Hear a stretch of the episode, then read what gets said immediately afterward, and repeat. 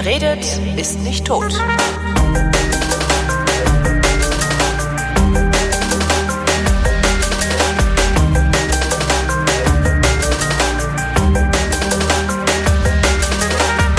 Herzlich willkommen zur Kombüse. Hier ist die fünfte kleine Kochschule mit Sven Menke. Hallo Sven.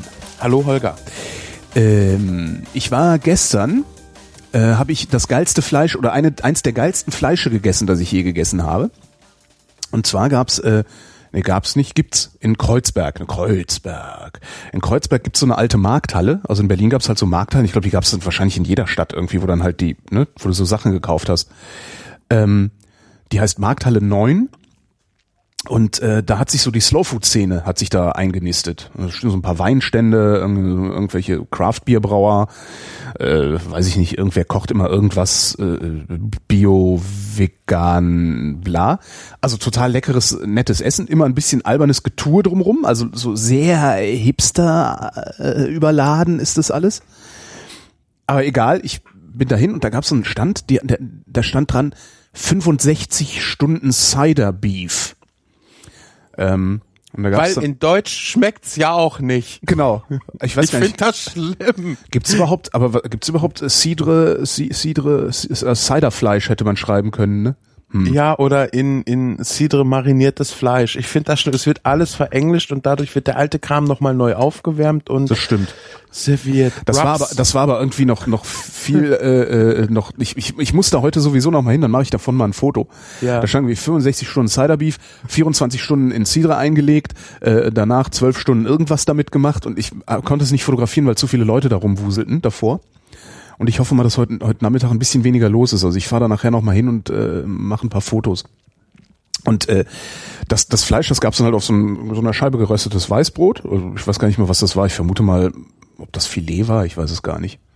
das Fleisch. Ja, Du hast das hier ja so ein wenig. ein bisschen fotografiert, aber es ist das, erstens ist, das ist bestimmt kein Filet. Das Nee. glaube ich nicht. Nein. okay. Ich hätte jetzt vom- Bild her hätte ich sogar eher gesagt, das ist Kassler. Irgendwas. Ach so, ein Schweinefleisch sogar. Ja, auf jeden Fall. Das ist so hell. Stimmt. Dann, dann stand da, vielleicht stand da auch gar nicht Beef, siehste? Naja. Aber das, das, äh, das mag jetzt auch täuschen vom Bild her, das kann ich jetzt nicht zu 100 Prozent sagen. Da ist ja auch Soße drauf und alles mögliche. Genau, da ist so eine Soja, also so, so Senfkörner sind da drauf, ein bisschen Schnittlauch und so, ein- so scheint so eine Sojasauce zu sein, die sie da noch drüber gemacht haben. Ähm, unglaublich lecker. Kann ich echt nur empfehlen, da mal vorbeizuschauen. Also wenn man in Berlin ist oder in Berlin lebt, einfach mal, äh, ich weiß gar nicht, ob ich glaube, das ist, ist das eigentlich jeden Tag da in der Markthalle? Ja, eigentlich ja. Ja doch, die Stände sind ja fest. Einfach mal Markthalle 9 in Kreuzberg 36, da gibt's leckeres Essen mit langen Schlangen davor und äh, sehr viel gehipstere.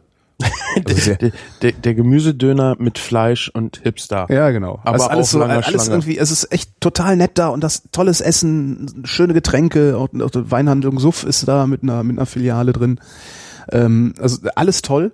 Aber irgendwie, und ich habe noch nicht rausgefunden, was genau es für eins ist, es ist alles mit irgendeinem Getue verbunden.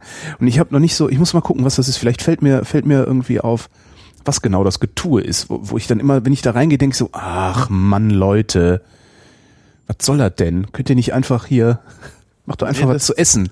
Ja, ist halt Marketing, ne? Ja, klar. Es, es verkauft sich viel besser, wenn man es ein wenig auflädt. Es reicht ja nicht, dass es gut schmeckt. Die Leute müssen ja vorher schon eine emotionale Bindung zu deinem Fleisch und äh, oder zu deinem Essen aufbauen und es muss hip sein, es auszusprechen. Du kannst ja heute auch nicht mehr Grillgewürz sagen. Du musst Rub sagen. Sonst weiß ja kein Schwein mehr, was Stimmt. gemeint ist. Wenn du mich, wenn, du mich jetzt gefragt hättest, wie die deutsche Übersetzung für Rub lauten könnte, hätte ich gesagt, ja, nee, keine Ahnung, gibt's nicht. Kommt doch aus. Amerika. Grillgewürz, Ja, ja. stimmt. Ach Gott, wie, das ist aber jetzt auch ernüchternd. Naja, da ist, äh, glaube ich, schon noch ein bisschen, bisschen ähm, Entwicklung jetzt drinne, was man so alles machen kann. Ja, der Deutsche, der kauft ja so sein Paprika, Nacken. Oder äh, ich weiß gar nicht, was kauft der Deutsche? Der kauft, der Deutsche kauft seinen Paprika nackend. Nacken, nackend, nackend, mach dich nackig. der kostet immer nackt in die Metzgerei. Ach, da ist der Herr Menke wieder. Der braucht heute Paprika. Nackig. Der hat nichts an, der braucht Paprika. Ja, was, was kauft der Deutsche so an Grillfleisch? Ich weiß es gar nicht. Äh, Aber ja, viel, Nacken, viel, viel Nacken. Bauch. Ne? Also Bauch, Bauchfleisch. ja, ne? Bauch, genau. Und das meist irgendwie mit Paprika und Öl oder ja, beim, beim Schlachter kriegst du es ja auch schon lange, einfach trocken mariniert, ne? Mhm. Also hier Streupulver drüber, selbst gemischt oder fertig gekauft, wahrscheinlich fertig gekauft die meisten. Zumindest die größeren, weil das lohnt sich halt nicht, wenn jede Filiale da irgendwie ihr kleines Geheimgewürz, wenn da so Hutzelfrauen um einen Kessel rumhüpfen Genau. und Beschwörungen aufsagen, ja, das ist halt fertig gekauft und da ist Zwiebelpulver drinne, Knoblauchpulver, Paprikapulver und ähnliche Geschichten. Sellerie gerne, ne? Also Ja. getrockneter Sellerie, also Sellerie ist ja eh ein super Gewürz für. Ja, ist ein Geschmacksverstärker, ne? Ach, das ist ein Geschmacksverstärker. Ja, Sellerie ist ein ganz natürlicher Geschmacksverstärker. Es ist also kein Gewürz? Oder ist ein Gewürz immer auch ein Geschmacksverstärker? Nee, Paprika ist zum Beispiel kein Geschmacksverstärker. Stimmt, Paprika Paprika macht, dass dein selbst. Essen nach Paprika schmeckt. Ne? Aber Sellerie macht doch auch, dass mein Essen nach Sellerie schmeckt. Ja, aber trotzdem ist es ein Geschmacksverstärker. Okay, also so, äh, Ne? okay. also es schmeckt nach Sellerie und ist ein Geschmacksverstärker. Das ist die doofe Pflanze, die nicht nach sich selber schmeckt. Das hat dem Sellerie irgendwann gereicht, hat er gesagt, so, dann schmecke ich jetzt halt so, dass Kinder mich nicht mögen, aber ich habe wenigstens einen Eigengeschmack. Und so kam man dann aus der äh, reinen Geschmacksverstärker-Szene in die Kinder mögen mich nicht Szene. das hat er jetzt davon. Genau. Zucker übrigens auch, Alkohol auch, alles Geschmacksverstärker. Fett. Aber warum, warum ist, warum mögen Kinder eigentlich keinen Sellerie? Was Ich ist hab- der, der Geschmack da drin? Ich habe da so meine Theorie. Ähm, warum mögen Kinder fettige, energiehaltige Nahrung? Weil sie wachsen. Ja, weil sie einfach schmeckt und sie schmeckt uns wahrscheinlich deshalb, so. weil wir viel Energie brauchen, beziehungsweise früher. Ja, also heutzutage brauchen wir nicht mehr viel Energie. Nee, darum wir sind, wir auch, darum sind wir auch ordentlich dick, ja. Richtig. wie wir beide bestens bezeugen können. Aber äh, Kinder haben ja das Problem, die haben halt keinen großen Magen, Mhm. ja, brauchen aber viel Energie, weil die halt auch viel wachsen. Mhm. So, und früher war man, also ich, das ist meine Theorie. Äh, früher konnte man halt nicht so wählerisch sein, weil da hatte man ja noch nicht die, die Lebensmittelketten und äh, die Einkaufszentren und äh, die Massentierhaltung und alles. Also man, man mangelte an Lebensmitteln Mhm. und äh, von dem, was es dann gab, wollte man aber natürlich das energiereichste essen. Ja, und das muss der Körper ja irgendwie herausfinden. Und wenn ein Kind jetzt, ähm, würde ich mal behaupten, die ganze Zeit nur Gemüse isst, bis es satt ist, also bis der Magen voll ist, bis die Druckrezeptoren sagen, stopp, es reicht, sonst geht's halt oben raus. Äh, ich glaube, dann äh, kriegt's eine Fehlentwicklung. Ja, Aber immerhin ist es dann so lange mit dem Essen beschäftigt, dass es nicht auf der Straße irgendwie verrottet, weil es ja dann schon dunkel, wenn es satt ist. Richtig, aber das Doofe ist, das sind dann die Kinder, die ständig auf den Boden spucken. Nee, das sind ja die, die auf der Straße rumlungern, weil denen reicht ja ein äh, Cheeseburger von Meckes. Ja, aber die rotzen. Ja, stimmt, die rotzen. Die anderen an- spucken, ja, Ach so. weil das kommt halt oben wieder raus. Verstehe. Ne? Ach, Spucken im, im, im äh, äh, äh, Genau. antiperistaltischen Sinne. Richtig. Ja, ich dachte, du die meinst die Gegenbewegung zur Peristaltik ist das Spucken. Genau.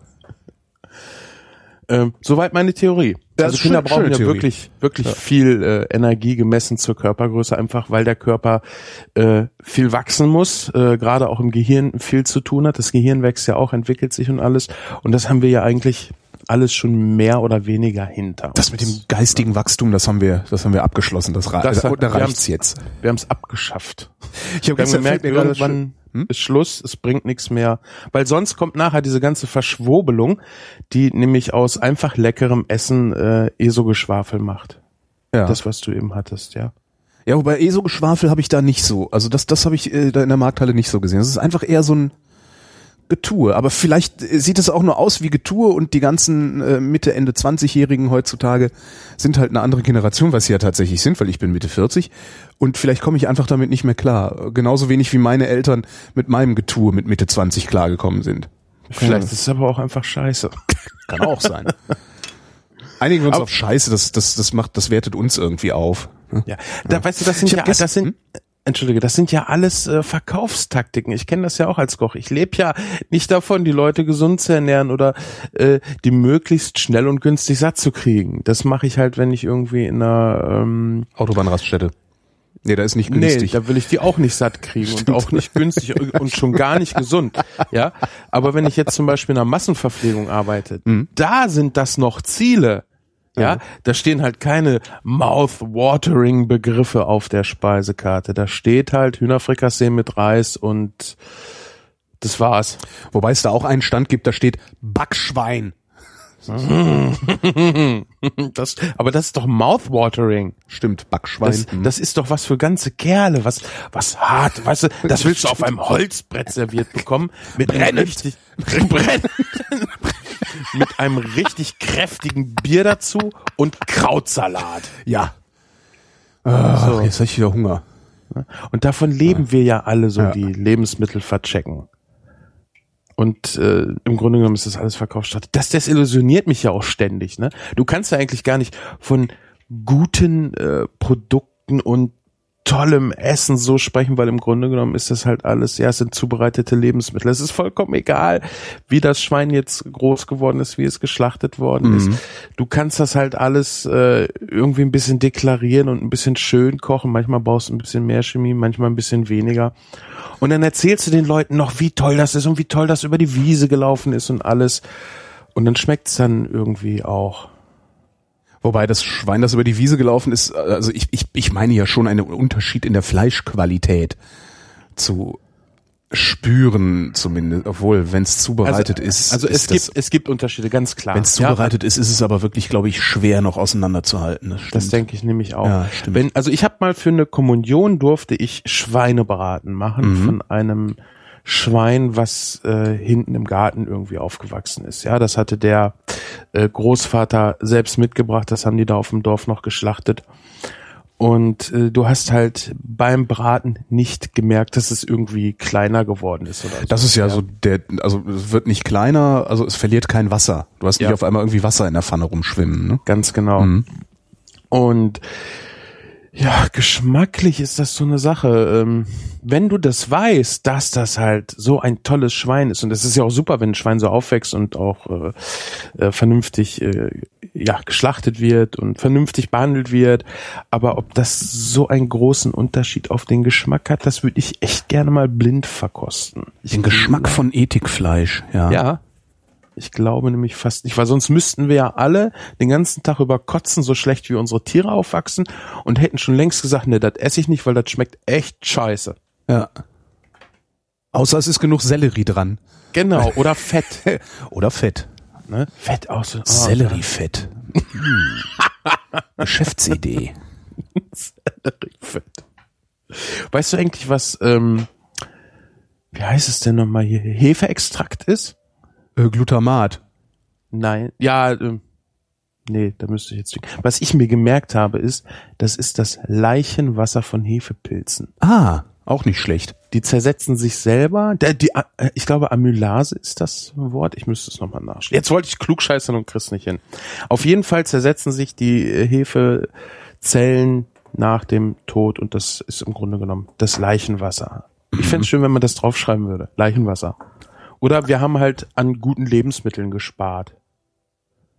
Wie?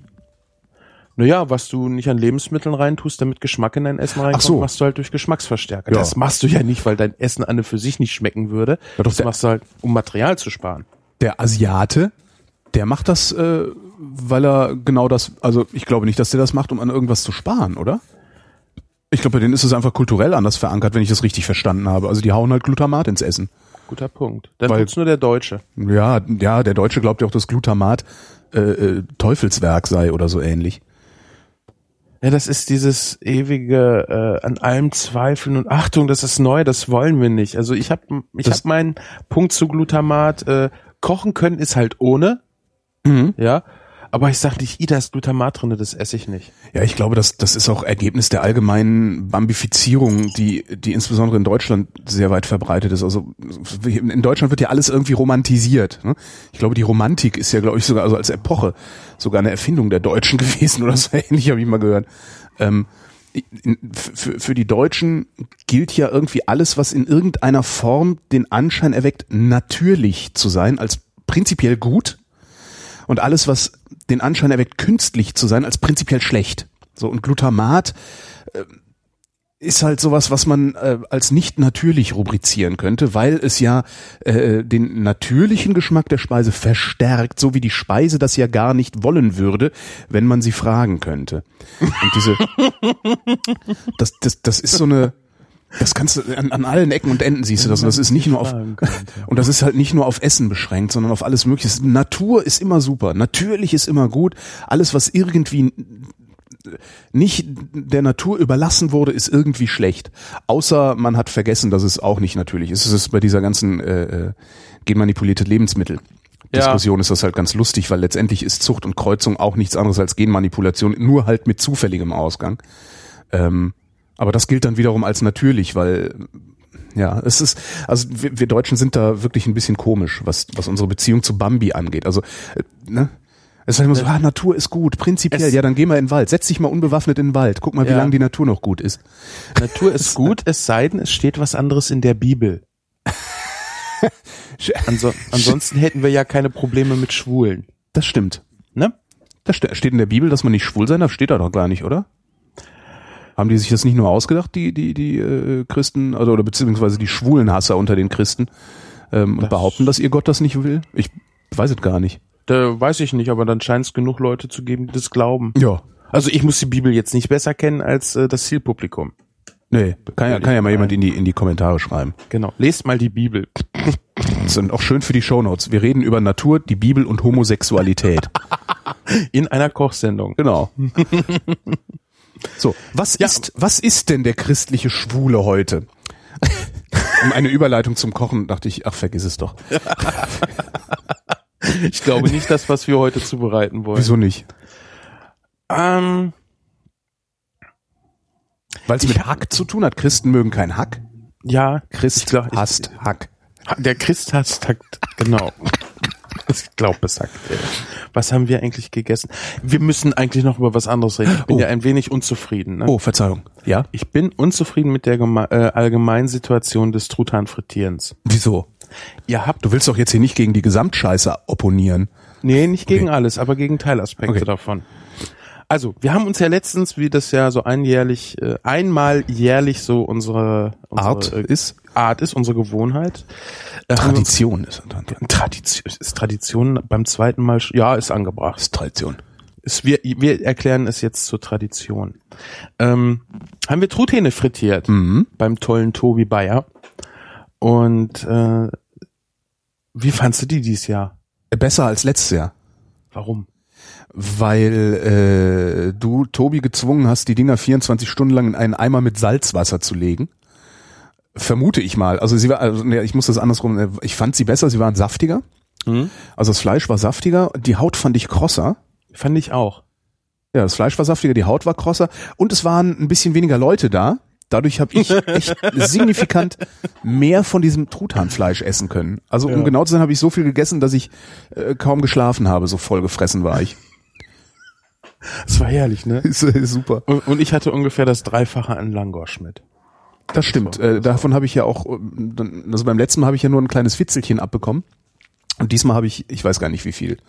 Also ich habe an diesem Sonntag genug, ich glaube, ich habe an diesem Sonntag genug Langosch und Truthahn gegessen für eine ganze Woche. Ja. Also die, die Menge auf sieben Tage aufgeteilt, noch ein bisschen Salat dazu.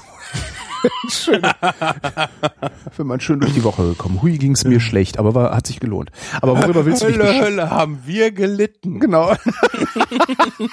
aber worüber willst du dich denn jetzt beklagen? Dass Tobi immer gesagt hat, es hätte so gesprötzt wegen dem Salzwasser. Ja.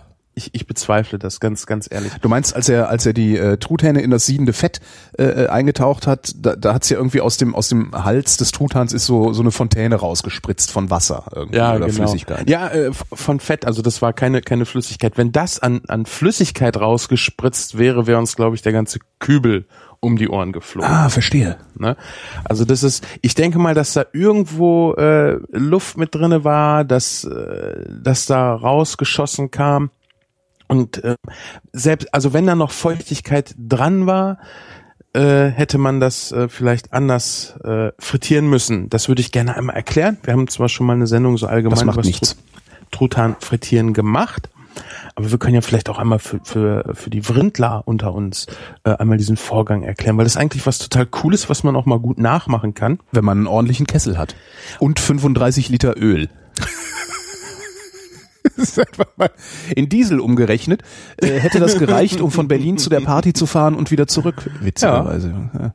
Du, bra du, brauch, du brauchst eigentlich so ein Mobil, was, was äh, frittiertes Speiseöl verbrennt. Genau, fest zum Truten, genau. Genau. Nimmst das Altöl einfach mit und freust den Keks.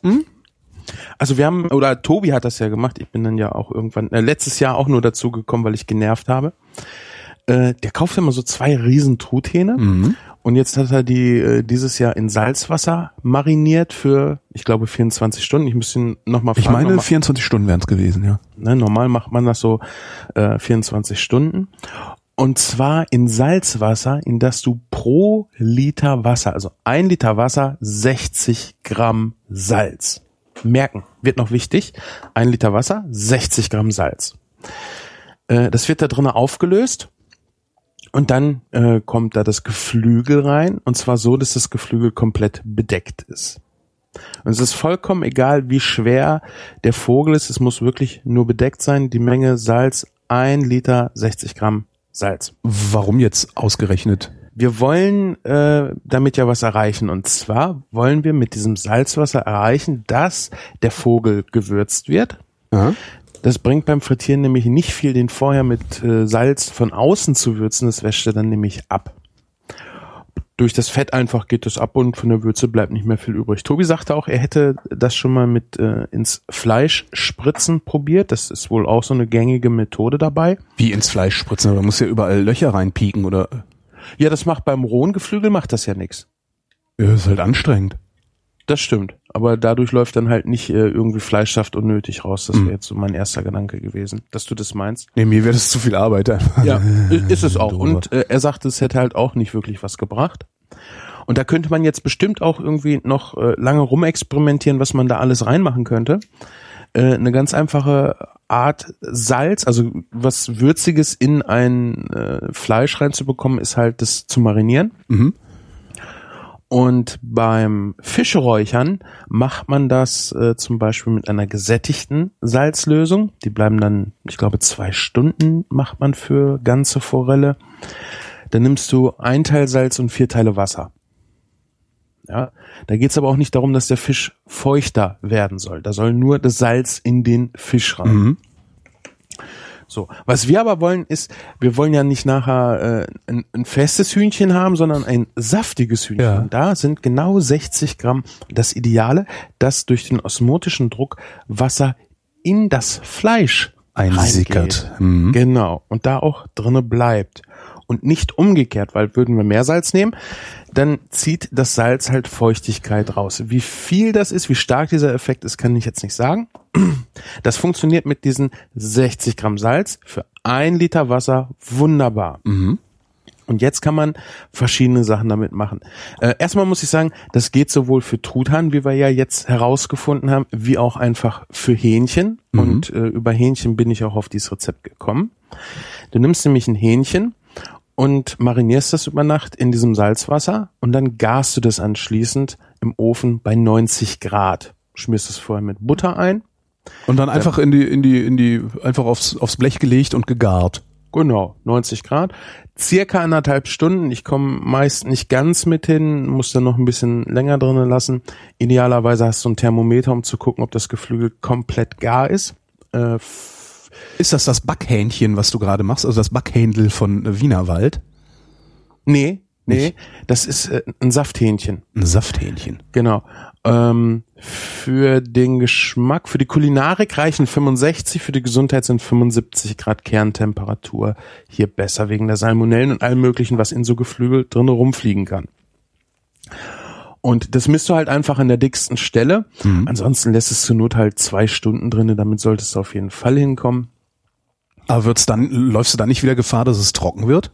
Ah, nicht bei 90 Grad. Ah, okay. weil so schnell zieht das halt nicht durch.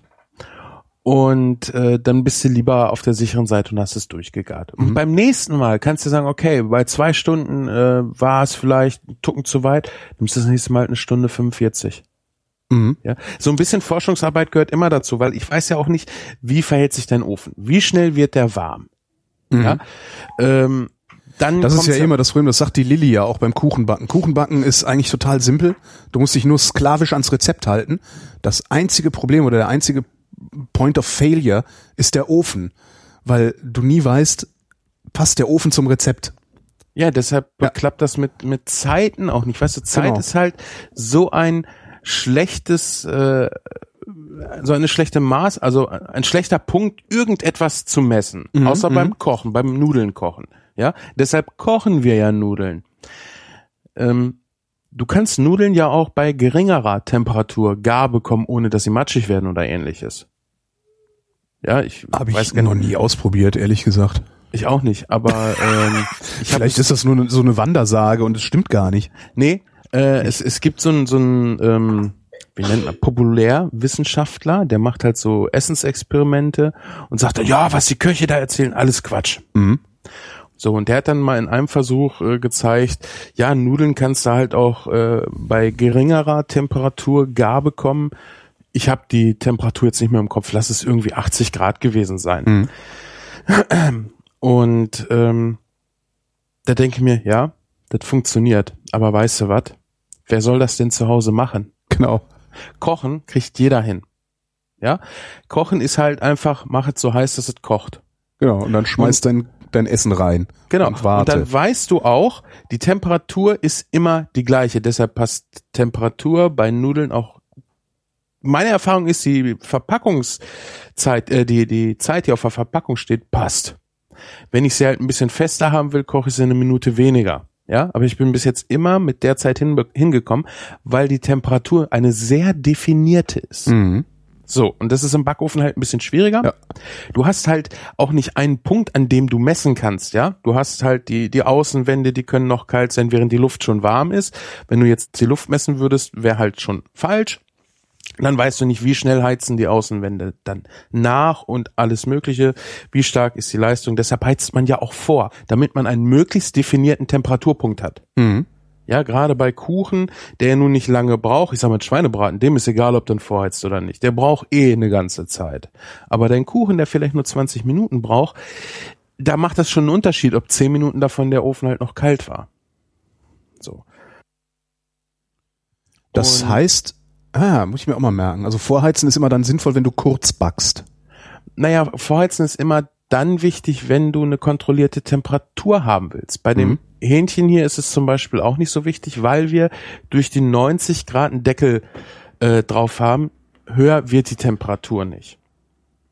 Ja, Mhm. das heißt, wenn ich das Hähnchen jetzt länger drinne lasse, passiert da gar nicht so viel mit, weil ich keine hohe Temperatur habe. Bei 180 Grad 10 Minuten länger ist was ganz anderes als bei 90 Grad. Ja. Deshalb ist es hier jetzt auch nicht so wichtig, es vorzuheizen. Ähm, wenn, ja, wie, wie kriegt man das denn jetzt auf einen einfachen Satz, so wie du das eben hattest? Das mit dem, mit dem, wenn es kurz braucht, ist schon nicht falsch. Ähm, ist aber nicht die einzige Aussage, Ja, okay. die da passt.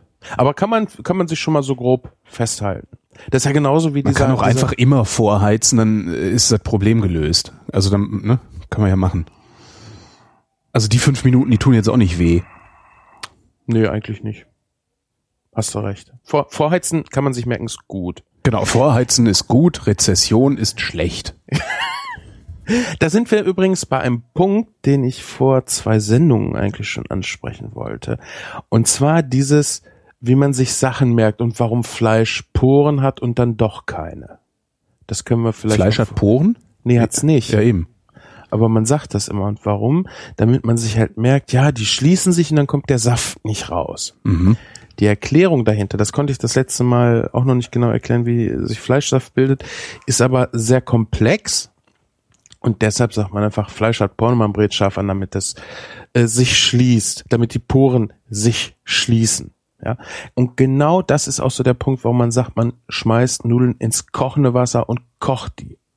Weil es einfacher ist, weil es alltagstauglicher ist.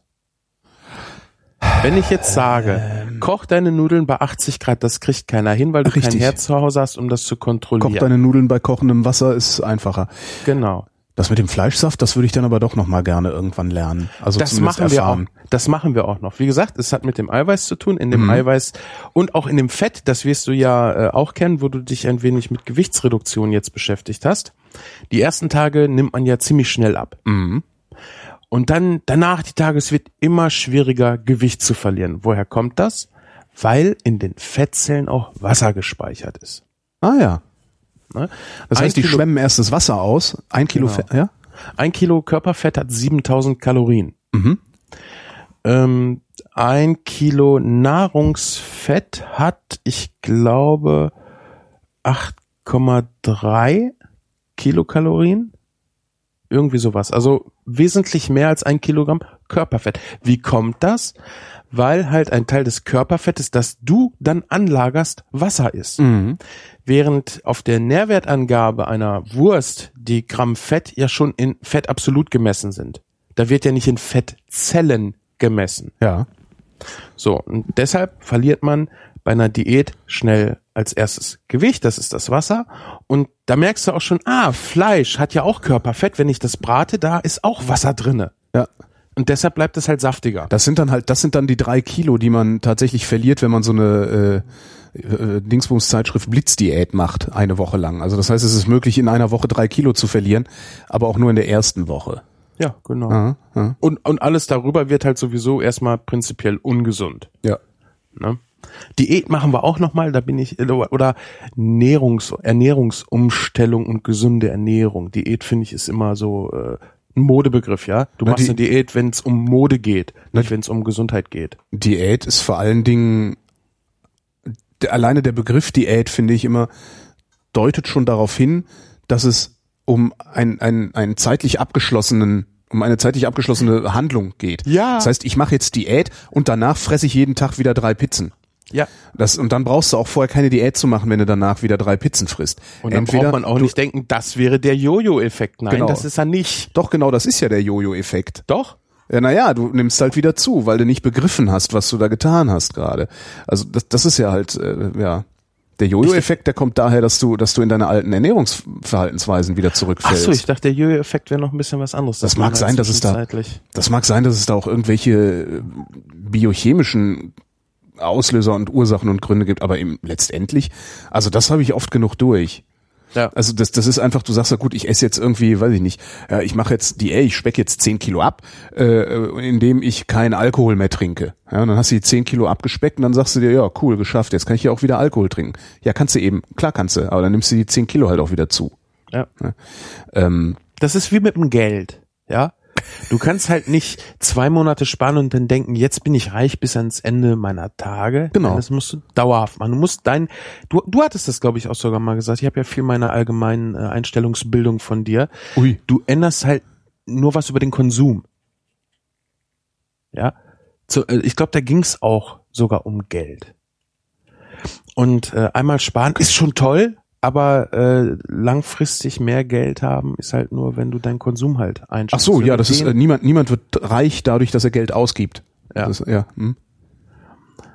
Wie ich auch noch was anderes, das, das haben wir noch gar nicht angesprochen. Ich finde das so nachhaltig, so toll, äh, dass ich das auch hier gerne nochmal breit treten würde. Herrje.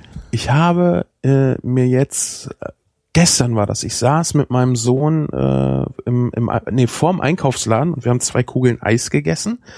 Als Belohnung dafür, dass wir viel Fahrrad gefahren sind. Und als Zwischenmahlzeit, was ganz wichtig war, damit halt abends nicht so, oh, wieder dieses Fressen anfängt, habe ich ihn gefragt, äh, bis wie viel erzählen kann. Er sagte, ja, bis 200 hat er schon mal gezählt. Ich so, kannst aber schon bis 1000 zählen. Ja, aber das ist mir viel zu weit. Und das dauert Super, halt zu ja. lange, ne? Und dann habe ich gesagt, weißt du, was 1000, wie viel 1200 sind? Sagt er, nee.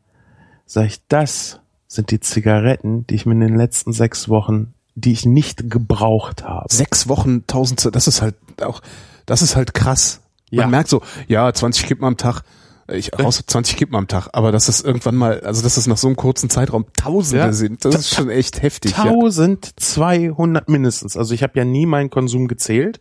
Ich habe ja echt viel geraucht. Vor allem, Und du hast gestopft, das heißt, äh, da hat man sowieso immer irgendwie 1000 Hülsen und äh, sieben Kilo Tabak rumfliegen und kriegt gar Ja. nicht mit, wie viel man raucht. Ja. Ganz genau. Und äh, es ist halt geil. Es ist halt geil. Das Schöne beim beim Rauchen aufhören ist halt äh, im Vergleich zur Ernährungsumstellung. Es ist das ein Witz, das ist der Ja. Witz. Es ist wirklich ein definierter Zeitpunkt und zwar Jetzt. zwei Tage. Genau, ja, genau. Ja. Und überhaupt, das ist halt insgesamt auch, darum, darum werden die ganzen Ex-Raucher ja auch so, darum, darum, darum, die kriegen so einen mission, missionarischen Druck, bauen die auf, weil du hast, wenn du mit dem Rauchen aufgehört hast, stellst du sehr schnell fest, wie absurd simpel es erstens ist, mit dem Rauchen aufzuhören und wie umso absurder es war, überhaupt jemals geraucht zu haben. Das ist ja eine der Ja. unsinnigsten Sachen, die man überhaupt, also es ist wirklich, nach wie vor kann ich mir nichts Dümmeres vorstellen, als zu rauchen. Ähm, und daraus, dass du, dass du feststellst, scheiße, wie dumm ist man denn eigentlich gewesen? Und du siehst deine Freunde immer noch so dumm sein und gleichzeitig hast du diesen Erkenntnisvorsprung, dass es im Grunde, da gehört halt nichts dazu. mit Nee, gar Rauchen nichts, aufzuhören. genau. Nichts. Genau. Du, äh, und, und zwar im wahrsten Sinne des Wortes. Du unterlässt es halt einfach. Ja. Das, ich habe das schon Und darum, darum fängst du dann halt an, die Leute anzu, ja, hör doch mal auf, du musst auch. äh. Und das ist halt das Schlimmste, was du machen kannst, weil dann da, darauf, ne, das ist halt Stress. Rauchen hilft gegen Stress, aber nur bei Rauchern. Also wird der Raucher noch eine rauchen, wenn du ihn unter Stress gesetzt hast. Dann geht das wieder von vorne los. Darum äh, plädiere ich ja dafür, die Raucher einfach Raucher sein zu. Die müssen das halt. Die bilden sich zwar ein, dass sie das gerne tun und freiwillig, ist aber nicht so, sondern die, die müssen und ähm, dann lassen wir sie halt. Ja. Ja, also ich wollte jetzt auch nicht äh, nicht missionieren, weißt du, Nee, das nee. ist ja das ist ja so als und das es war also als erstes Mal es war ein ein wahnsinniger Erkenntnisgewinn äh, mir deine Sendung, die du damals gemacht hast, die flog irgendwo rum. Auf Mir- äh, Soundcloud läuft die da noch in dieser Soundcloud, genau. Hm? äh, leider nicht ganz so prallen Qualität. Echt nicht? Aber nee, der Sound ist halt nicht so prall, ne? Oh. Aber der Inhalt war halt das, das Ausschlaggebende. Äh, und, und diese Erkenntnis, die, die halt halt noch so nach und das nicht nur in Bezug auf Rauchen, sondern auch dieses äh, ganze Werbezeugs, ja, deshalb Mhm. die etwas pessimistische Einstellung zu Anfang der Sendung. Was ich aber, also ich habe das schon mal probiert mit dem Rauchen aufzuhören und das hat auch geklappt für eine Woche. Mhm. Und weißt du, woran es gescheitert ist? Vermutlich daran, dass dir niemand Werkzeuge an die Hand gegeben hat, nicht wieder mit, also kein, nicht, nicht erklärt hat, wie man nicht wieder mit dem Rauchen anfängt. Ja, und zwar habe ich mich über ATU geärgert, wegen Autoreparatur. Ich saß da die ganze Zeit bla und blub. Zack, eine angesteckt Ja. war vorbei. Ja. Und jetzt habe ich halt diese Anleitung bekommen. Es ist ja nur eine Anleitung, ja. Es ist das Handbuch zum Nichtrauchen. Genau. Habe ich in die Hand bekommen und habe halt für diese, oh scheiße, du hast Stress, du musst jetzt rauchen, habe ich halt das Argument bekommen, pass auf, genau deshalb musst du es nicht. Ja. Und das, das hat halt einfach gereicht. Mhm. Und das gleiche probiere ich ja jetzt gerade auch, vor allen Dingen, nachdem ich so geschockt war, äh, das, was von dir körperlich übrig geblieben ist, Naja. zu sehen.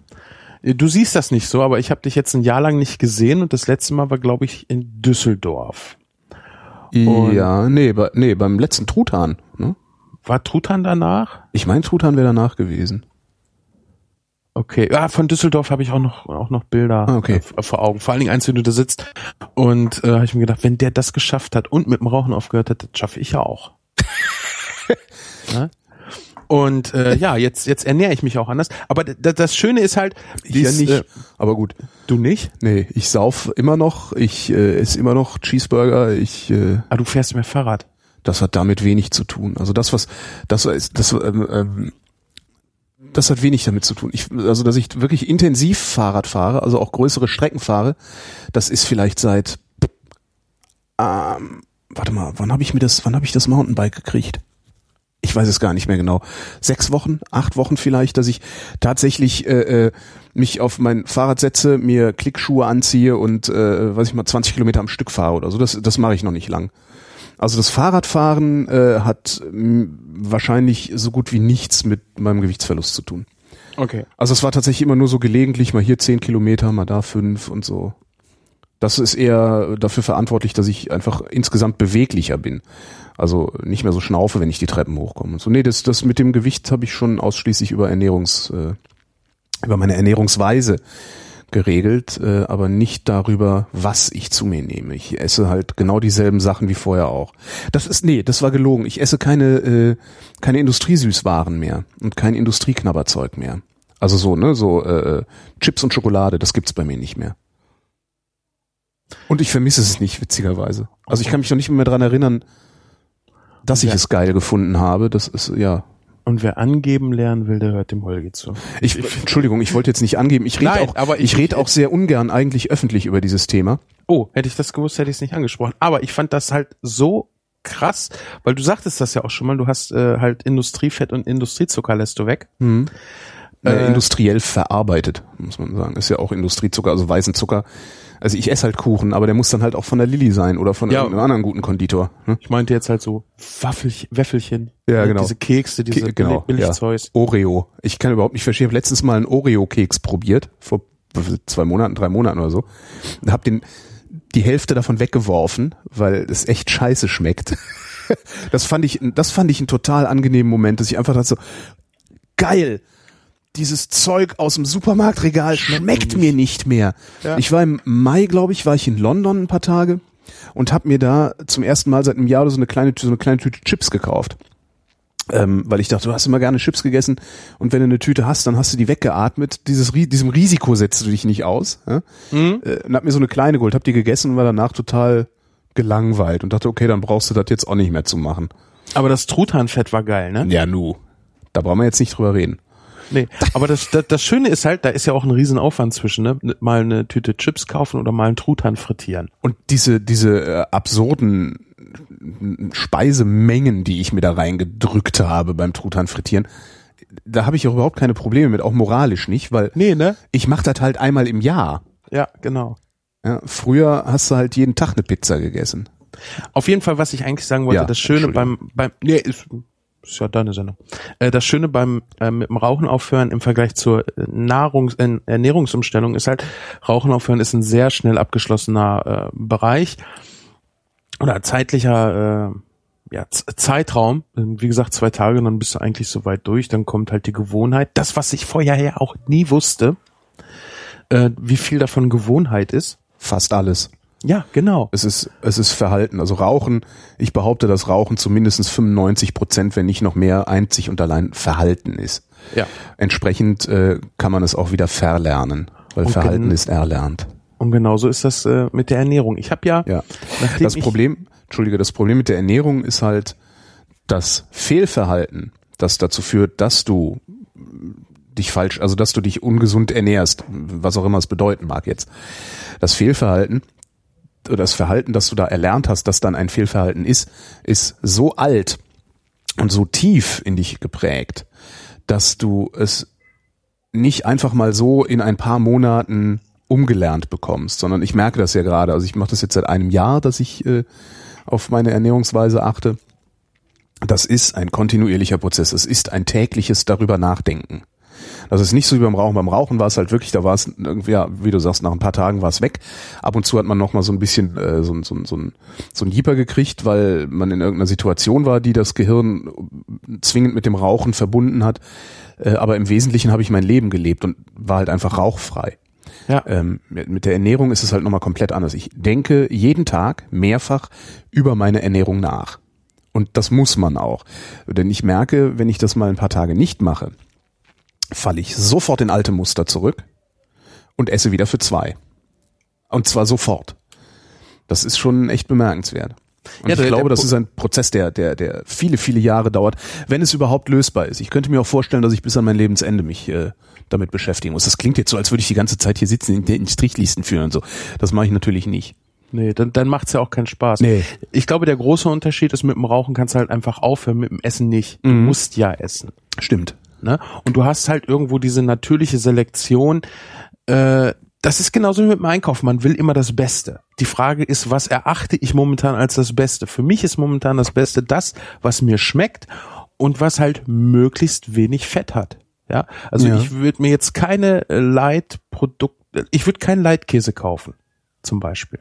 Ja, da esse ich lieber einen vollfetten Käse und dann einfach wenig Ja. Aber dann schmeckt er. Aber was du zum Beispiel super kaufen kannst, ist halt ein anständiger Schinken, der wenig Fett hat. Da geht es von, ich sag mal, 15% Fett bis zu 3% runter. Mhm. Und der 3% Fettschinken ist halt kein Leitschinken, das ist halt ein Schinken aus einem mageren Stück, der, und das, das ist alles so klasse. Ich bin gerade auf einem, auf einem Erkenntnis- und, und lebensqualitätsgewinnenden Trip, wenn du vorher mit dem Rauchen aufgehört hast. Und das war das erste, was mir sofort auffiel, war, du schmeckst wieder Rauch. Ja.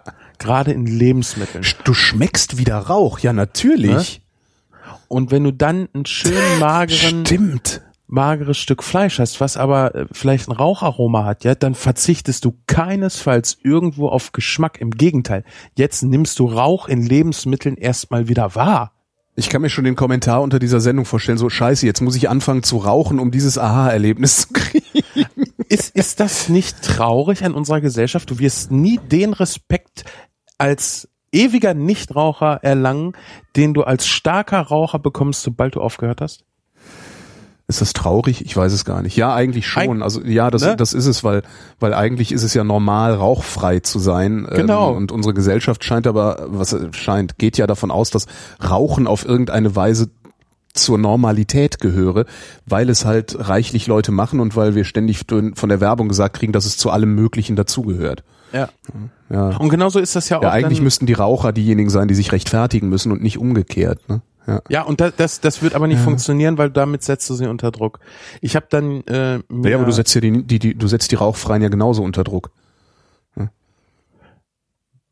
also jetzt, wo ich nicht Raucher bin, Mhm. kann ich sagen, ich fühle mich überhaupt nicht unter Druck gesetzt, wenn Leute rauchen gehen oder mir jemand eine anbietet. Es ist mir einfach Nein, egal. das ist richtig. Das ist richtig. Aber ich meine so ne Gaststättenbesuche.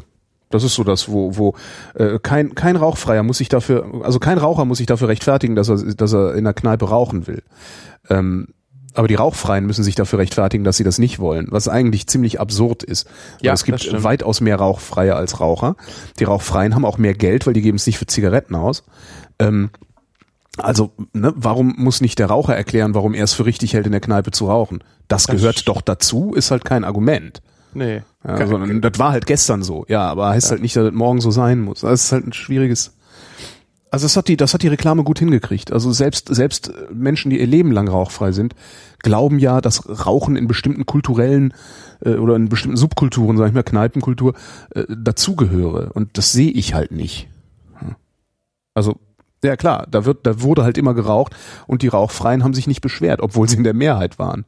Deppen. Rauch, Nichtraucher, wir lachen über euch. wir zeigen euch jetzt mal, wie das richtig geht. Äh, Ich fand das übrigens äh, schon immer toll, äh, als dann kam, in Restaurants darf nicht mehr geraucht werden. Ja, Mir hat dann zwar so ein bisschen der Platz zum Sitzen und Kaffee trinken dazu gefehlt, aber ich habe nie mir gewünscht, ich möchte jetzt wieder im Restaurant rauchen können. Nee, zwischen den Gängen am besten. Ja, damit du noch weniger schmeckst. Das habe ich auch als Raucher nur sehr, sehr schwer verstanden. Ja, ich habe das auch gemacht. Weil Ich bestimmt auch und äh, äh, rede mir jetzt die Vergangenheit schön. Auf jeden Fall, das ist halt echt so eine coole Sache, wenn du dann äh, mit dem Rauchen aufhörst, was erstmal das Einfachste ist und was dir äh, einen unheimlichen Selbstvertrauensschub gibt. Vor allen Dingen, wenn dann so Ex-Raucher, also ich unterscheide ganz explizit zwischen Nichtrauchern und Ex-Rauchern. Ich bin Nichtraucher. Ja, ich brauche keine Zigarette. Und jetzt kommen Ex-Raucher zu mir und sagen, ja, du sollst den Tag nicht vor dem Abend loben. Was? Frage ich mich, wann ist denn Abend? Ja. Wann bin ich denn durch? Hm? Du bist Mein- schon durch. Ja, ich bin, ich bin halt nicht Raucher. Ja, da passiert jetzt nichts mehr. Und sogar mir nahestehende Leute kommen dann oder Menschen kommen dann und sagen, ja, aber du wirst jetzt bis ans Ende deines Lebens Ex-Raucher sein. Sag ich, nein, ich bin nicht Raucher. Und genau das ist der Punkt, warum ich es geschafft habe und du ewig was du jetzt im noch, Zweifel lebst. was du jetzt noch lernen musst, ist, ähm, dich nicht als Nichtraucher zu bezeichnen, sondern als rauchfrei. Weil nämlich diese Vorsilbe nicht impliziert immer, dass du auf irgendwas verzichtest. Aber das tust du ja gar nicht. Du, du hast ja sogar einen Gewinn. ja, aber Darum, Rauch, darum äh, nenne ich mich rauchfrei und bezeichne Leute, die nicht rauchen, auch als rauchfrei. ich Weil Freiheit gedacht, ist gut. Ja, aber ich hätte jetzt gedacht, bei rauchfrei heißt, ich habe mich davon befreit, was so ewig, Ach so. ich war mal Raucher, Ja. äh, mir anhängen lässt. Ach so. Und das will ich halt nicht. Verstehe. Ich stehe dazu, dass ich geraucht habe, Mhm. aber ich bin halt komplett durch. Ich habe, nachdem ich aufgehört habe, zwei Zigaretten geraucht. Zwei Mhm. Züge. Die erste habe ich nach dem zweiten Zug ausgemacht. Dachte mir, scheiße, das schmeckt ja gar nicht. Und die das Ähnliches zweite, hatte ich auch. die zweite habe ich nach dem zweiten Zug ausgemacht. Mir war eine Stunde schlecht und schwindelig. Ja, das und ist übrigens die Wirkung der Droge Nikotin, äh, dass dir schlecht und schwindelig ist. Das ist halt ne, so genauso wie beim, beim Saufen oder sonst was. Halt, wenn du dir ein Nervengift zuführst, äh, passiert irgendwas. Ja. Außer wenn du aufhörst, Also wenn dir nicht mehr schlecht und schwindelig wird vom Rauchen, dann bist du nikotinabhängig. Und zwar auch körperlich nikotinabhängig. Ja. Das ist wie beim, beim, beim, bei allen anderen Drogen auch. Der Säufer, wenn der Säufer nicht mehr besoffen wird von, von zwei Promille, dann ist er Alkoholiker. Weil dann nimmt er die Droge zu sich, um sich so zu fühlen, wie du und ich äh, sich den ganzen Tag fühlen. Wie kommen wir, wie kriegen wir denn jetzt eigentlich die Kurve wieder zum äh, Essen? Ähm, genau, wir sind nämlich bei Raucharoma. Genau. gesundem, äh, aromatisch leckerem Essen. Und Geflügel ist halt ein sehr mageres Fleisch, mhm. ja. Aber mager muss nicht heißen, dass es nicht schmeckt und dass es trocken ist. Weil das ist es halt sehr oft, ne? Geflügel wird oft trocken. Ja, es wird halt scheiße zubereitet. Mhm. Und äh, wie diese Nichtrauchersache eine Anleitung, nur die Anleitung war für Leute, die halt wollen, dass sie nicht mehr rauchen. Mhm. Genauso wie ein Rezept für eine Schwarzwälder Kirschtorte halt auch nicht macht, dass du auf, äh, dass du eine Schwarzwälder Kirschtorte backst, aber wenn du es möchtest, kannst du es mit diesem Rezept. Genauso habe ich heute ein Rezept äh, dabei, wie du aus einem mageren Stück Hähnchenfleisch mit wenig Fett das wohl saftigste Stück Fleisch hinbekommst, was du je gegessen hast. Und das Prinzip ist das gleiche, was wir beim Truthahn frittieren angewendet haben. Mhm. So. Nachdem wir soweit abgeschwiffen sind, wiederhole ich noch einmal. Also, wir haben Geflügel. Das kann jetzt ein kleines Hähnchen sein oder halt ein riesengroßer Truthahn. Wir haben ausreichend Wasser, um den Vogel komplett zu bedecken. Und pro Liter Wasser haben wir 60 Gramm stinknormales Salz reingerührt. Mhm. Am besten schön durchrühren, dass sich das möglichst auflöst. Das geht zwar in warmem Wasser besser, wir wollen den Vogel aber in kaltem Wasser äh, marinieren, damit der nicht schon irgendwo gart. Das, das kann dem passieren, dass der bei, weiß ich nicht, 30 Grad warmem Wasser äh, schon gart? Ja, 30 Grad nicht, aber äh, 30 Grad empfindest du auch nicht als warm. Ah, hm. Ne, also das, was wir als warm empfinden, liegt halt über 37 oder 38 Grad, je nach Körpertemperatur. Und äh, deshalb lieber kaltes Wasser. Alles klar. Ja, gerade auch geflügelt. Wenn wir das jetzt 24 Stunden in warmem Wasser lassen. Äh, warm ist natürlich total klasse für Bakterien, äh, für Keime, mhm. die sich dann vermehren. Deshalb lieber kaltes Wasser. Wenn man kann, auch im Kühlschrank. Tobi hatte ja zum Beispiel Eis auf die Vögel gekippt, weil er halt nicht so einen großen Kühlschrank hat. Eis geht natürlich auch super gut. Ja. So. Und jetzt lassen wir das Ganze über Nacht, also 24 Stunden da drinnen liegen, holen das raus, waschen den kalt ab, weil wir wollen nicht irgendwo äh, noch Salz drinnen rumliegen haben, was halt mal passieren kann bei der Menge Wasser und Salz. Und dann trocknen wir die Vögel ab. Die großen Truthähne sollte man wirklich aufhängen, dass sie, ich würde auch wirklich vier Stunden ruhig veranschlagen, äh, dass da genug luften kann, dass nicht außen irgendwo noch Feuchtigkeit ist. Wenn man das frittiert, kann das böse ausgehen. Zur Not einmal ordentlich mit Küchenkrepp abreiben. Mhm. Und äh, unser Hähnchen, das können wir einfach so ein bisschen mit Küchenkrepp abreiben.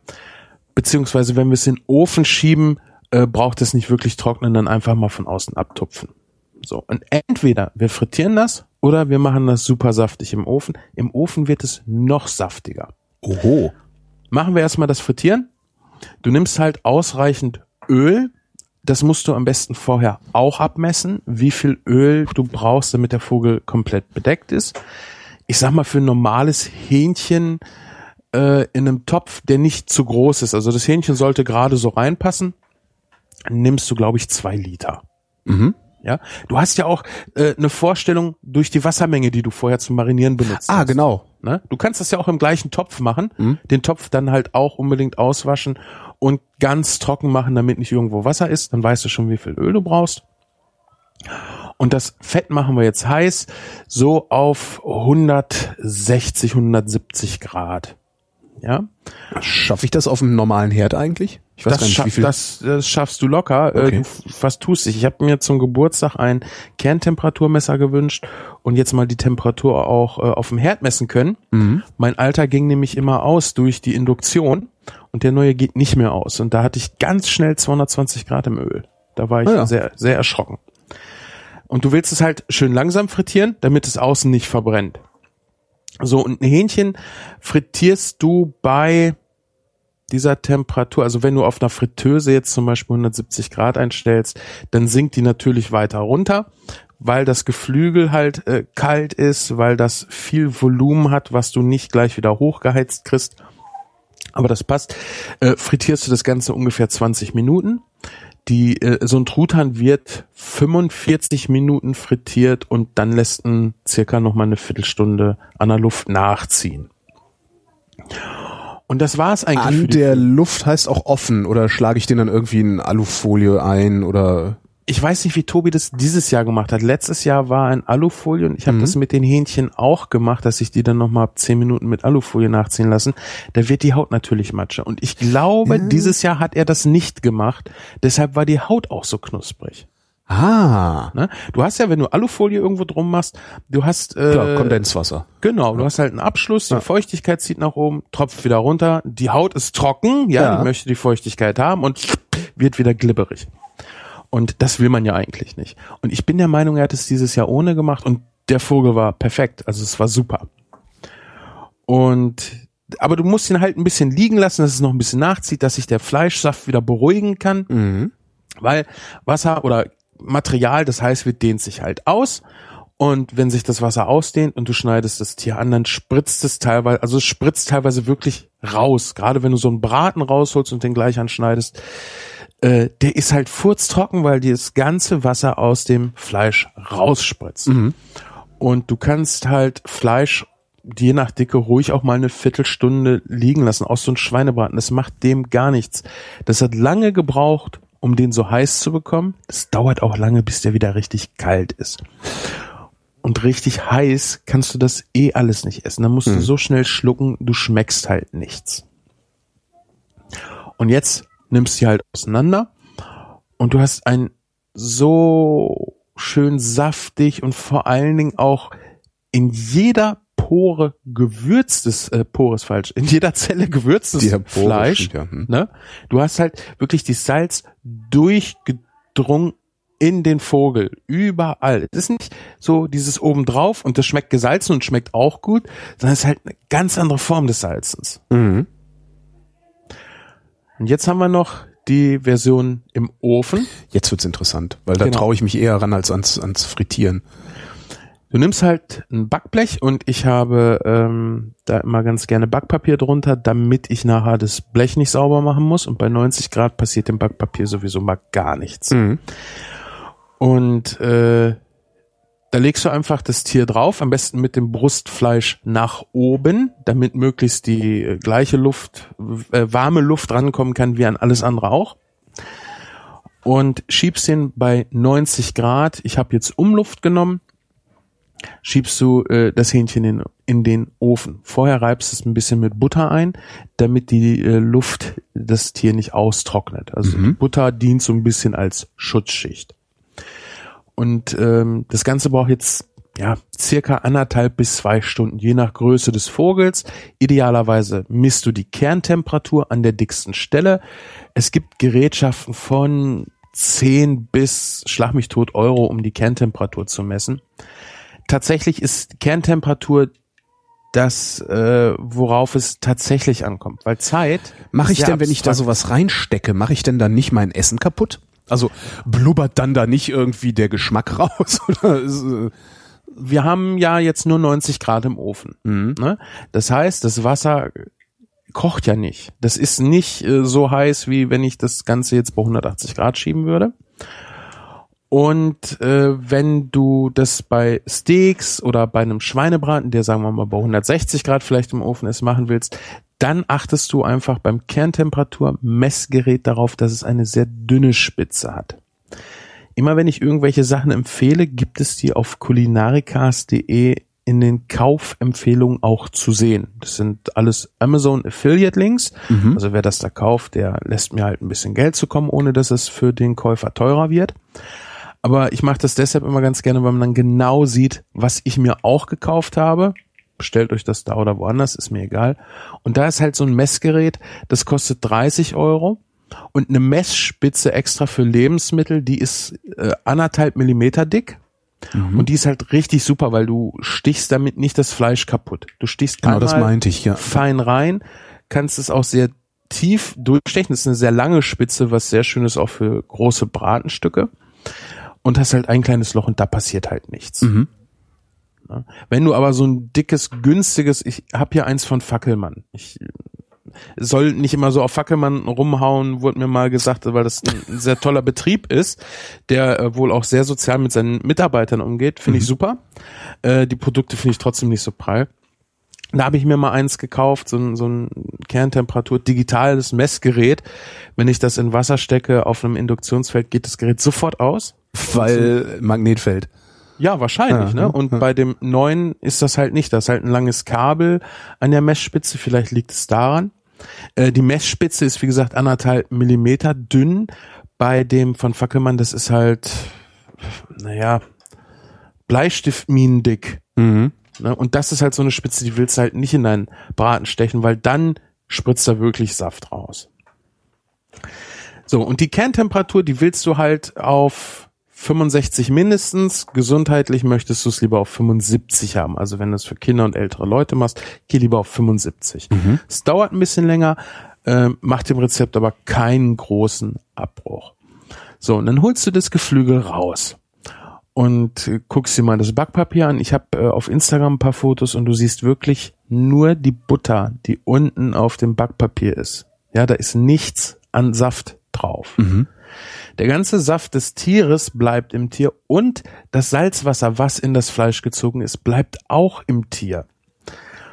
Und jetzt lässt du den eine Dreiviertelstunde auskühlen, den Vogel. Das machst du deshalb, damit du ihn ähm, zerteilen kannst. Ich zerteile den jetzt immer im Vorfeld schon. Erstmal ist es leichter, weil so einen heißen Vogel zu zerteilen, ah, ist immer heiß und wo packst du an und musst schnell machen und ist halt alles doof. Ja. Und äh, wenn du den zerteilst, ist der nächste Schritt auch viel einfacher, denn die Haut ist natürlich total lapsch. Ja. Und was wir machen wollen, ist, dass die möglichst knusprig wird. Ja. Da bin ich momentan noch ein bisschen dran am Arbeiten, dass das perfekt äh, passiert. Nimmst du Ganz jetzt den zerteilten Vogel und brätst den nochmal? Das wäre das, was ich das nächste Mal ausprobieren will. Normalerweise packst du den dann nochmal in den Ofen und zwar bei möglichst hoher Oberhitze. Keine Unterhitze, weil der Vogel ist ja schon gar, du willst wirklich nur die Haut bräunen. Mhm. Und äh, die kriegt natürlich nicht diese krass braune Farbe, weil wir haben ja kein Paprika dran, was ja immer gerne bei Geflügel genommen wird, damit es noch besser aussieht. Sondern wir haben nur mit Salz gewürzt. Ja. Und das reicht auch, weil du möchtest halt mal einmal Geflügel schmecken und nicht Deutschland Grillgewürz. Ja. So.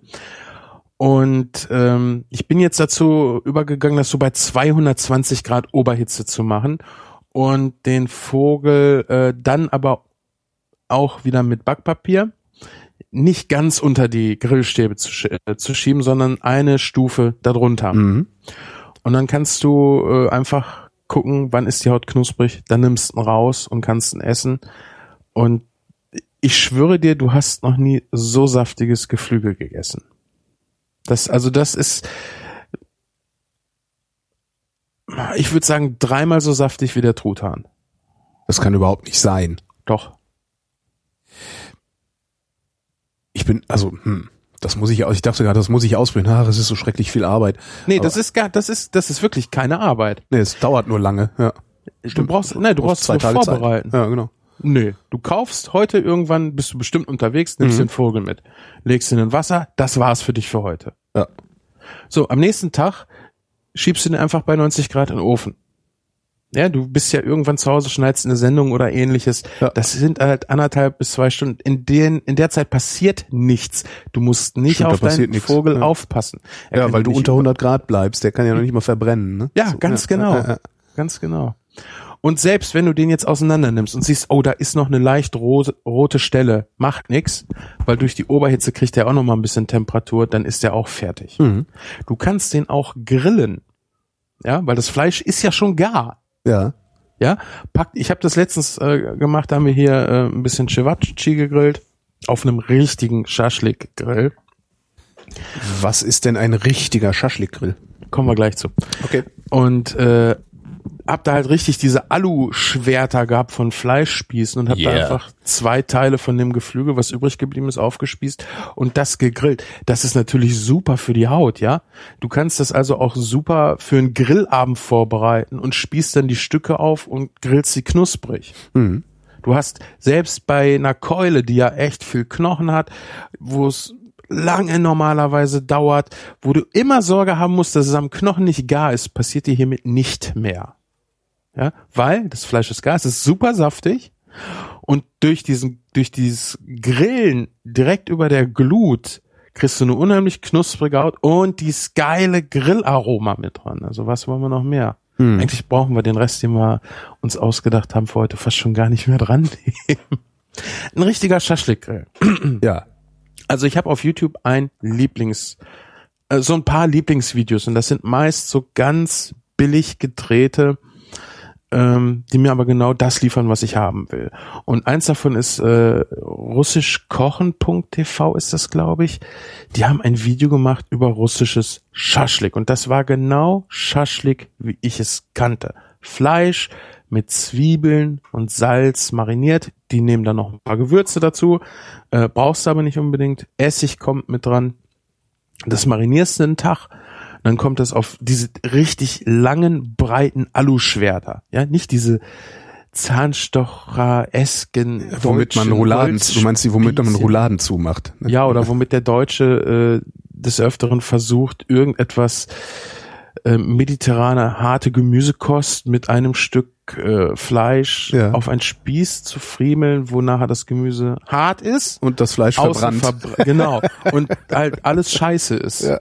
Ja. Äh, einen richtigen Spieß, also der ist unterarmlang. Ja. Mhm. Mit Hand. Mhm.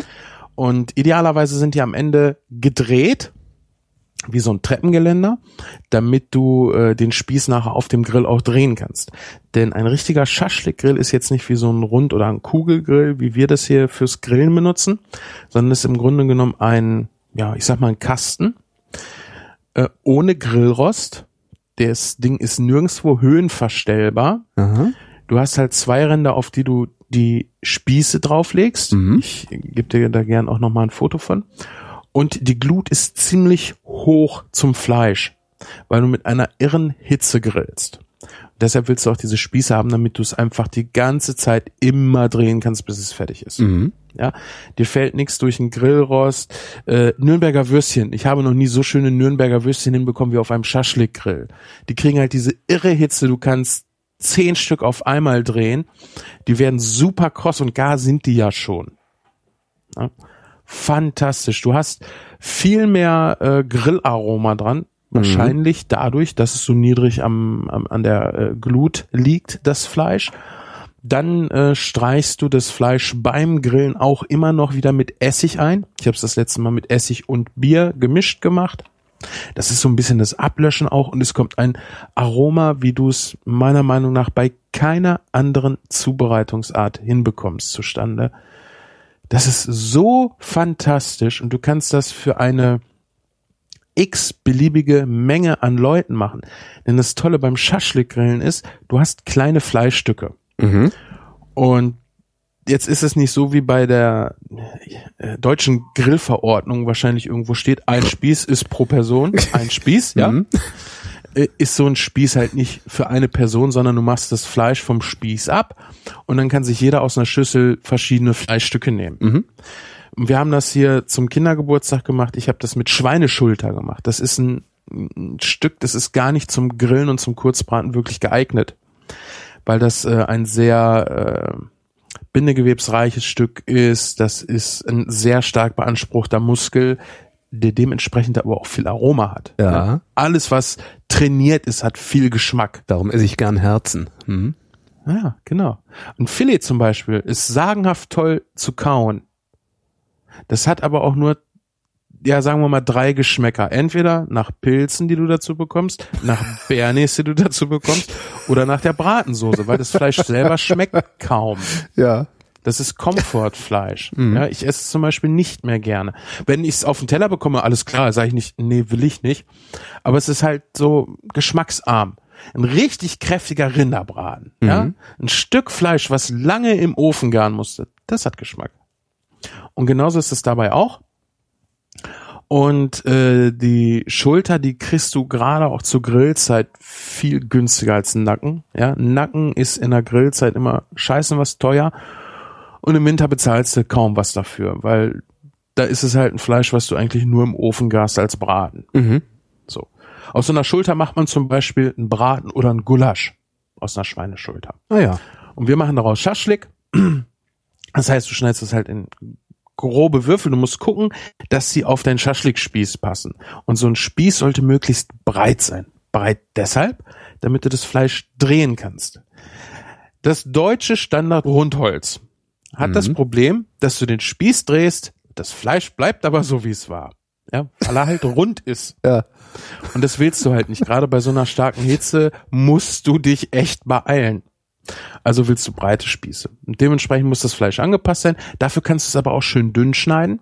Und jetzt marinierst du das über Nacht, kippst auf, ich sag mal ein Kilo Fleisch, kippst ein halbes Kilo Zwiebeln, machst du ordentlich Essig ran, knetest das Ganze durch, machst Salz ran.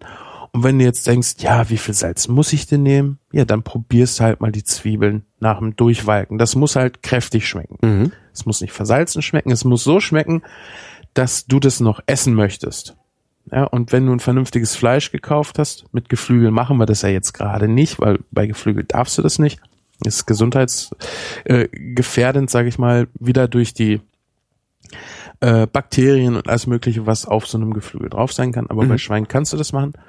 Probierst du das einfach, wunderbar. Wichtig ist durchkneten, damit die Zwiebel äh, in der Zellstruktur geschädigt wird und der Saft austritt, damit der Saft in das Fleisch einmassiert wird und idealerweise mindestens einmal in dieser Marinierzeit noch einmal durchkneten, damit überall die gleiche Verteilung des Saftes ist und nicht unten das Fleisch schon zerfällt, während es oben noch kaum ähm, zart geworden ist.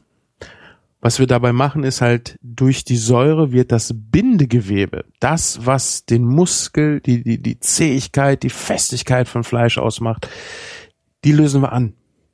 Die wird quasi, ja, vorverdaut. Hört sich Ja. nicht schön an, ist aber so. Und dadurch brauchen wir nachher weniger kauen, haben also diesen Filet-Effekt Ja. mit dem Geschmack eines Bizeps. Ja, also richtig trainierter Muskel äh, sucht Geschmack und braucht dafür die Zwiebel. Ja, die Zwiebel auch nochmal so ein typischer, ja, nicht ganz so ein kräftiger Geschmacksverstärker wie der Sellerie, Aha. aber das ist halt auch so ein Standardding. Du machst fast alles in der Küche machst du mit Zwiebeln. Mhm. Fast jede Soße hat Zwiebel, fast jedes Dressing hat Zwiebel. Äh, Brühe, Zwiebel und wenn es der Lauch ist. Lauch ist halt die feine auch eine Zwiebel, ja. Genau. Auch der Frühlingslauch ist eine noch feinere Zwiebel. Mhm. Da kann man dann übrigens auch mal ein bisschen experimentieren. Ja, ich würde jetzt vielleicht nicht eine Schulter mit Lauch marinieren, aber Geflügel könntest du zum Beispiel super mit Lauch marinieren. Geflügel ist schon zart, es braucht diese kräftige Säure nicht, aber so, ein, so einen schönen frischen Lauchgeschmack daran kann ich mir auch sehr gut vorstellen. Und äh, es gibt noch eine andere Variation, weil das Einzige, was wir ja brauchen, damit das Fleisch zart wird, ist halt äh, Säure. Ist zum Beispiel Schmand oder äh, ähm, wie heißt es, Creme Fraiche kannst du auch nehmen. Ich habe das das letzte Mal gemischt genommen. Ich glaube auch wieder so ein Kilo Fleisch. Ist das, ist das nicht dasselbe? Schmand und Creme fraiche? Nee, Creme Fraiche ist saurer. Ah, okay. Ist vom Geschmack her wesentlich saurer. Äh, vom Fettgehalt kann ich es jetzt gerade nicht sagen. Ich glaube, da ist Es nimmt sich kaum was. Irgendwie zwei, drei Prozent mehr oder weniger oder so. Ich glaube, Schmand hat 24 und Creme fraiche irgendwie, nee, ich glaube Creme fraiche 30 oder 32. irgendwie sowas Ja, um den stimmt. Dreh. Ne? Ja, ja. Ähm, auf jeden Fall äh, auch wieder so grob ein Kilo Fleisch, ein halbes Kilo äh, Schma ähm, Zeugs, Ja. also Schmand zum Beispiel. Und da kannst du auch wunderbar Zwiebeln mit dran machen, auch wieder Essig mit dran. Also du möchtest wirklich viel Säure, aber du möchtest das Zeug auch noch so essen können. Diese äh, Schmand äh, Zwiebelmarinade probierst du und die muss dir immer noch schmecken. Mhm. Auch wieder wichtig Salz. Und das Ganze lässt du dann auch wieder so einen Tag ziehen. Idealerweise auch schön durchkneten. Einmal durchwalken. Und das hat so einen ganz geilen Kartoffelgratin-mäßigen Geschmack, wenn du das grillst, weil du machst das Schmand vom Grillen nicht ab. Ah. Und das ist ja dann wie, wie beim Kartoffelgratin, was Ja. oben, also was du ohne Käse machst, äh, was dann oben braun wird und so diesen typisch fantastischen und unnachahmlichen Geschmack bekommt. Das ist tatsächlich unnachahmlich, ja. Ja. Und zu Hause, immer, wenn wenn man es dann mal irgendwo gegessen hat und geil fand, hat man es wieder mal mit Käse verwechselt und macht zu Hause Käse drüber. Ja, ist und halt dann scheiße. schmeckt dein Kartoffelgratin halt nach Käse. Ja, Im besten Fall. nicht. Im schlimmsten Fall halt nach gar nichts, weil du den billigen Käse genommen hast. Ja. Ja. Und ähm, da ist übrigens auch sehr, sehr geil, diese Schmanzwiebeln nachher in der Pfanne langsam zu braten. Das wollte ich, genau das wollte ich jetzt fragen. Was machst du denn eigentlich hinterher mit dieser Marinade da? Weil so irgendwie so Essig, Öl, Pfeffer, Salz Marinade schützt du halt weg. Ja, also die, die Zwiebeln nachher Ja. noch in der Pfanne braten ist sehr, sehr geil. Mhm. Langsam, nicht zu hoch, die kochen natürlich erstmal und der, der Schmand wird krisselig. Mhm. Äh, aber das zu essen ist wirklich fantastisch. Hat natürlich auch viel Fett, muss man dazu Klar. sagen. Ist jetzt nicht Aber- das Gesündeste, aber man muss es ja nicht jeden Tag essen. Genau. Und äh, das Schöne beim Schaschlik ist übrigens, ich habe dann auch des Öfteren nochmal überlegt, das Fleisch vor dem Grill nochmal ganz dünn mit Öl anzustreichen. Nein. Du brauchst es nicht und es wäre auch kontraproduktiv. Das Problem ist nämlich, das Fleisch hängt sehr hoch, also vielleicht so eine Handbreit über der Glut. Ja. Da möchtest du kein Fett. Und das da reintropft, Brennt. das Mhm. super schnell an zu brennen. Mhm. Und weil das alles sehr heiß und sehr schnell funktioniert, schaukelt sich das hoch und an, an der Schulter ist jetzt auch nicht so viel eingewachsenes Fett wie beim Nacken. Mhm. Das heißt, du hast außen relativ viel Fett, was du natürlich abschneiden kannst, wenn du möchtest. Äh, aber wenn du es dran lässt, äh, fängt das dann halt auch wieder an zu tropfen und brennt sehr schnell hoch. Deshalb kein Öl nochmal mit dran. Lieber immer schön mit, mit Essig, also ganz normalem Essig. Wir haben das hier letztens mit äh, Apfelessig probiert. Es geht überhaupt nicht. Das schmeckt so ekelhaft durch die Süße des Essigs. Ja. Funktioniert nicht. Einen ganz billigen Essig, äh, ich habe mir sagen lassen, die Russen nehmen auch sehr gerne Essigessenz, verdünnen das dann natürlich noch ein bisschen Aha. Äh, immer wieder einpinseln und keine Sorge, das Fleisch schmeckt nachher nicht sauer. Das ist äh, unvergleichlich Es fantastisch. geht wirklich nur um die, die, die, ja, die chemische Reaktion sozusagen, die der Essig auslöst. ja, es gibt auch einen Geschmack. Es gibt diesen typischen Geschmack, aber es ist nicht so wie wie ein Sauerfleisch. Hast du schon mal Ja, Sauerfleisch klar, ich bin gegessen? Kölner. Ja, das das schmeckt sauer. Ja. Das schmeckt gut, aber es schmeckt sauer und das hast du hierbei nicht. Mhm. Und äh, dazu habe ich dann übrigens äh, den Langosch gemacht, allerdings in der Pfanne gebraten, weil so fertig wollten wir es nicht. Und auch wieder mit Sesam äh, drinne, Sesamöl drinne, fantastische Sache. Und das Schöne ist, jeder, der diesen Kurs jetzt mitgemacht hat, und ich glaube, die meisten werden diese Pizza mitgemacht haben. Ja, das ist das, das, äh, ja, das ist so das Casual, so ein Casual-Ding. da habe ich auch noch eine Frage. Ja, aber erzähl mal. Hm? Ähm, jeder, der dieses Pizzarezept kann, kann jetzt auch Langosch, weil wir nehmen wieder 350 Gramm Mehl, 200 Milliliter Wasser, richtig, ein halbes Ein- Päckchen frische Hefe oder eine Tüte Trockenhefe, ein. Teelöffel Salz. und das war's. Und ich habe jetzt noch äh, ein bisschen ähm, ungerösteten Sesam und vielleicht so auf das Rezept einen Teelöffel geröstete Sesa ähm, Sesamöl aus gerösteter Saat mit reingemacht. Ganz wichtig aus gerösteter Saat, weil nur das das Sesamaroma mitbringt. Dieses äh, helle, ungeröstete, das bringt halt kein Aroma mit. Äh, das willst du da nicht drin haben. So, das knetest du ganz normal durch, wie für deinen Pizzateig. Ja. Und machst jetzt aus dem Teig, machst du ja auch so zwei Fladen. Und die werden ganz langsam in der Pfanne gebraten. Langsam in der Pfanne gebraten, okay. Ja, nicht schnell, weil du hast ja nicht diese durchdringende Hitze wie durch das Fett. Das Ja. Fett beim Frittieren fließt ja in den ganzen Teig, umschließt ihn richtig und gibt die Hitze viel, viel schneller ab. Ja. Gleichmäßig, ja. Äh, In der Pfanne hast du ja einmal die Kontaktfläche von unten und du hast äh, zum Beispiel schon die Seiten und oben. Von oben kommt keine Hitze, von der Seite kommt äh, langsam Hitze und kaum und von unten kommt halt die knalle Hitze. Und damit der Unterschied nicht so groß ist, darfst du nicht unten auf volle Pulle drehen und von den Seiten passiert nichts und alles, was gerade eben auf der Pfanne aufliegt, wird schwarz, Okay. ne? sondern du machst es so auch wieder so Stufe 7, gehst dann äh, nach einer Zeit runter auf Stufe 6, zum Schluss auf Stufe 5. Wenn die Pfanne richtig durch erhitzt ist, du dich eingebraten hast. Und da kannst du dir drinnen braten. Ein ganz bisschen Öl in die Pfanne, damit die äh, Fläche ein bisschen größer ist, auf der äh, der Fladen aufliegt und du auch so eine tolle Kruste außen hin bekommst. Und wann die gut sind, das siehst und hörst du. Du klopfst einfach mal drauf, wenn du beide Seiten gebraten hast und das muss sich so richtig hohl anhören. Das musst du ja. Wie eine gute Wassermelone. Ja, ja, das, das passt Ah, ja. sehr gut. Du kannst auch mal, wenn du beim Bäcker bist und Brot kaufst, Ja. dann klopfst du mal an das Brot von unten oder von oben, da wo die Kruste ist, und dann hörst du, wie sich durchgegartes Brot anhört. Eine ganz einfache Übung. Und das machst du bei deinem Fladen auch und dann weißt du sofort, der ist gar, den kann ich runternehmen und der ist fantastisch. Wie lange kann ich eigentlich, wenn ich mir so einen Teig mache, also ich teile den dann auf, also ich, ne, das ist jetzt nicht, also ja, ich, ich mache dann meinen Teig, das ist dann irgendwie, weiß ich nicht, das ist halt dieser Klumpen Mehl, äh, dieser Klumpen Hefeteig, äh, den lasse ich gehen, dann äh, mache ich mir dann irgendwie aus dem Teil davon, äh, wie auch immer gearteten Fladen. Wie lange kann ich den eigentlich im Kühlschrank noch aufbewahren danach? Beziehungsweise, woran erkenne ich, dass ich ihn überlagert habe? Kann man Hefeteig überhaupt überlagern? Ähm, ich denke schon, wenn sich die Hefe gegenseitig komplett abtötet. Vielleicht wir hatten das ja vorhin mit dem Geschmacksverstärker, mit dem Hefeextrakt, dass das äh, quasi das Leichenwasser der Hefe ist. Mhm. Ähm, ich muss aber sagen, das ist mir einfach noch nicht passiert. Das ist das, das, ist das Weil- nächste, weil ich stand halt auch da und dachte, ach Gott, wie lange kann ich das denn jetzt aufheben? Zack, war es weg. Also, Also so- weil man isst es ja dann doch. Ja.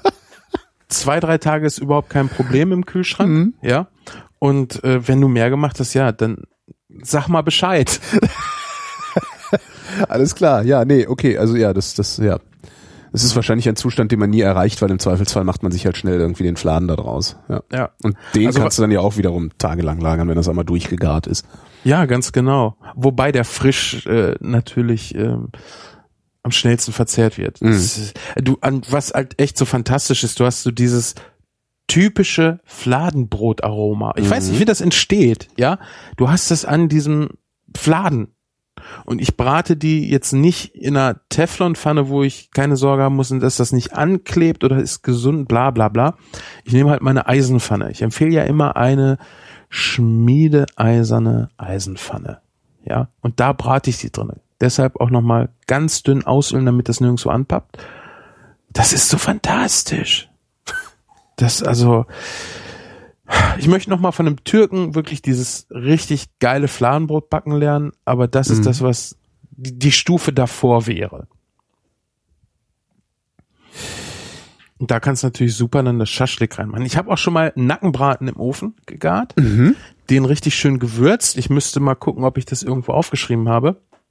Ansonsten kann man da einfach mal mit äh, Salz, Pfeffer, Paprika, Bohnen, Kraut, vielleicht ein bisschen Chili, wenn man lustig ist, äh, Kreuzkümmel und ja, auch ein bisschen Zimt mit dran machen. Ja, schön, dass das Ganze würzig ist.